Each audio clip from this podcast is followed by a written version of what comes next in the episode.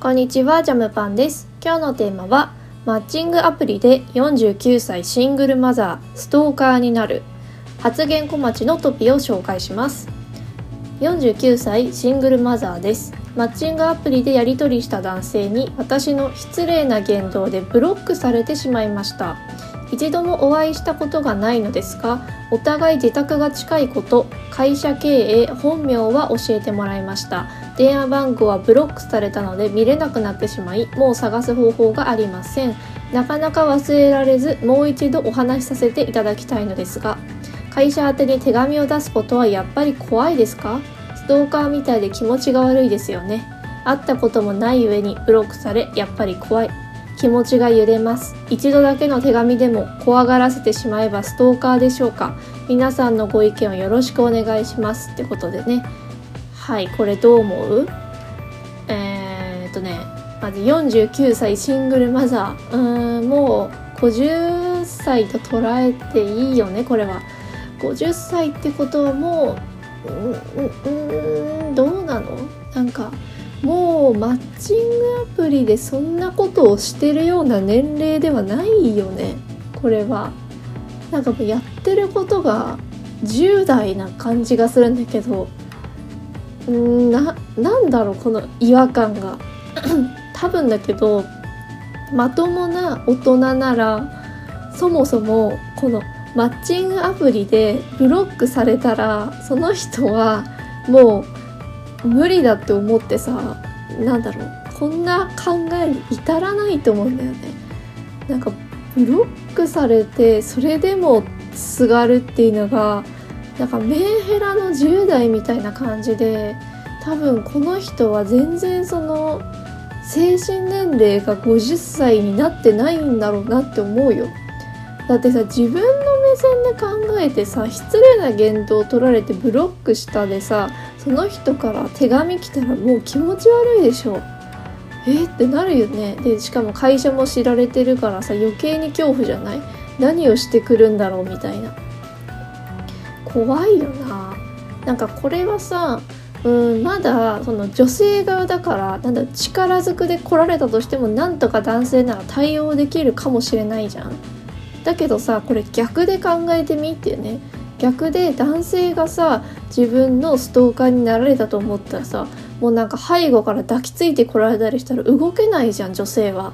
って考えるとなんかこれって力関係がその女性の方が弱いからまだ多分そのストーカー化してもなんとかねなるかもって思うけど逆だったらって思うと恐ろしいから普通にそれをなんか想像できないのがやばい相手の立場に慣れてないんだよ気持ちが揺れますじゃないんだよっていうね。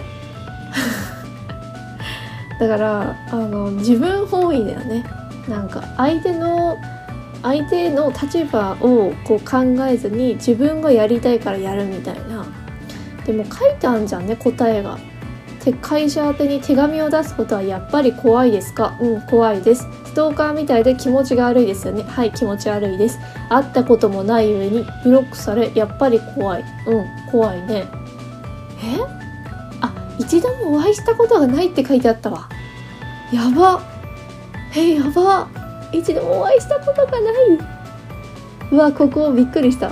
私あの合ってると思ってたさすがに。やり取りしたって何 ?LINE 上なの？あ LINE 上でやり取りして会ったことがないのに手紙出そうとしてんのやばいな。てか会ってもないのにどんな失礼な言動をしたんだよって思わない？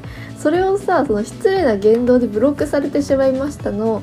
その失礼な言動を書かないところもなんか自分をよく見せようとしちゃってるよなって思うよね。はあなるほどね。なんかすごいこうやっぱ人間あれだね。シングルマザーさすごいこう一人でさ子育てするからめちゃめちゃこう精神的にさ成熟してるのかなと思いきや全然そんなことないね。全然子供だね。なんかなんでここまで会ったことのない人に執着できるんだろうか。全然今までモテてこなかったのかな。モテてこなかったかもしくはその恋愛してこなかったとかなんかそうじゃないとここまで至らない気がするんだよね。なんかそれがお金目当て。なんかシングルマザーの人ってその、まあ、全員が全員じゃないけどやっぱりお金がね苦しい人が多いからとにかくその婚活系でなんだろうシングルマザー OK の条件でやってる人とかだとなんか年収とかお金関係ばっかり聞かれたみたいな話も聞くからさそういうことなんかな。うーんでももう一度なかなか忘れられずって書いてあるから普通に恋愛として好きなんだろうけどね。お金目当てではなさそうだけどいやそれにしてもだよね。うーん。いややっぱ恋愛って盲目になっちゃうからさあのー、恋愛今までしてこなかった人ってこうやって大人になってからこうやばい言動とかし始めちゃうじゃん。だからこう中学生とか高校生の10代のうちになんだろうこう許される年齢の時にしっかり恋愛しておいた方がその後の害が少ないみたいななんかもし振られちゃってもなんか手紙出すとかだったらまだね中高生の時はさ許されるじゃんそういうのって。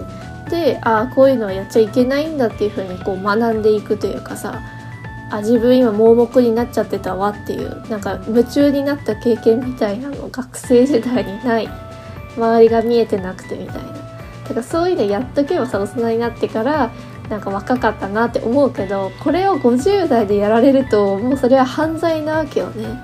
だから怖いよなこういうパターンでね。うーんやっぱ客観的に自分を見ていきたいと思いますね。はいじゃあ今日はこの辺にしようと思います。概要欄からジャムパへの恋愛相談送れます。よかったら送ってください、えー、今回の番組の感想をねコメントで教えてくれると嬉しいです。ジャムパンに、えー、話してほしいテーマなども募集します、えー、この動画がいいなと思ったらチャンネル登録高評価よろしくお願いします。それではさようなら。